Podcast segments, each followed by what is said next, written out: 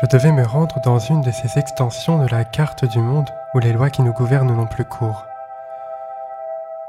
En réalité, ce n'était pas un endroit géographiquement très éloigné de ma ville de naissance. Selon mon humeur, la distance variait de 30 à 80 km, ce qui n'est pas insurmontable lorsqu'on est véhiculé. Elle m'avait invité à une sortie en canoë, tout près de Labaville, où elle pratiquait souvent cette activité. Je n'avais jamais fait de canoë, et j'étais intimidé à l'idée de la rencontrer en présence d'autres gens. J'aurais préféré la voir seule.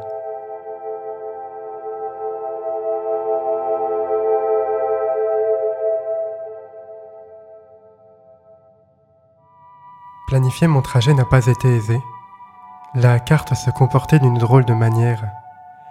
Elle s'étendait au nord sur une mer fictive dont on ne voyait jamais le début, mais dont la présence invisible et néanmoins surplombante se retrouvait dans les patronymes. Le Goulet-sur-Mer, Cronville, Nonstréam. J'avais remarqué que cette mer n'apparaissait que lorsque je regardais en coin et toujours dans la périphérie de mon champ de vision. Elle n'était pas de ces choses qu'on peut voir en face.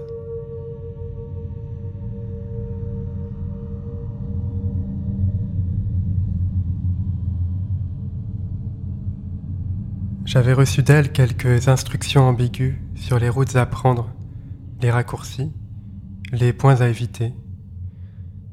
J'avais si peur de me perdre que j'avais rempli une page entière de notes et de plans esquissés à la va-vite.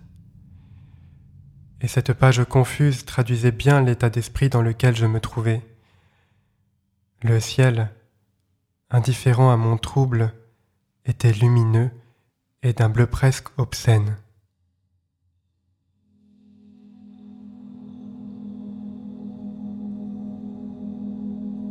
Je me suis perdu en route. Trois fois j'ai cru que c'était la fin du chemin. La route disparaissait par endroits sous des flaques de lumière. Je lui ai envoyé un message via l'application sur laquelle on s'était rencontrés. Elle n'a pas répondu. Elle devait être occupée. J'en avais le cœur serré et l'esprit brouillé de doutes. Mais j'étais déjà allé si loin qu'il n'était pas raisonnable de faire demi-tour. C'était une région paradoxale. Je m'en rendais compte en parcourant ces routes. Bien que j'avançais vers la mer, j'avais la très forte impression de m'enfoncer de plus en plus à l'intérieur des terres.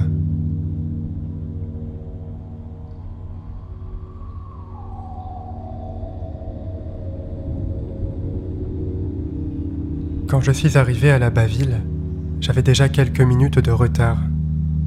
J'ai demandé où on pratiquait le canoë et un habitant m'a indiqué un chemin étroit qu'on ne pouvait emprunter qu'à pied. J'ai laissé ma voiture au village et j'ai pris le chemin. Entre-temps, le ciel s'était assombri. En arrivant au club de canoë, je l'ai aperçue. Elle était déjà en combinaison. Ils étaient une dizaine comme ça. Quand elle m'a vu, elle m'a fait un signe et m'a souri je l'ai vu parler à un type.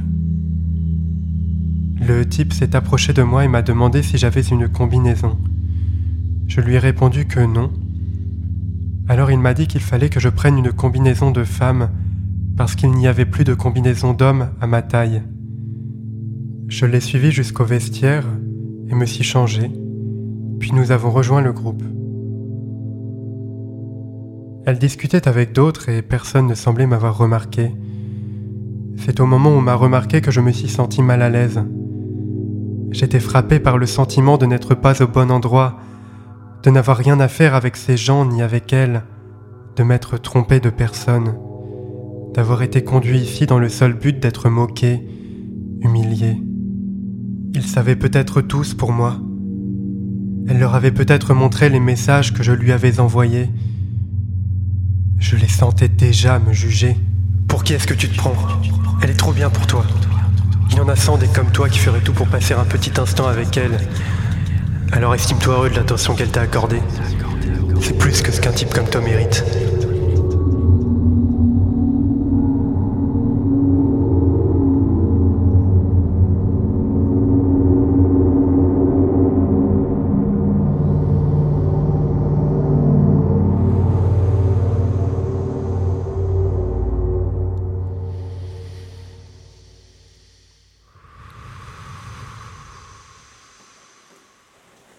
Réveil.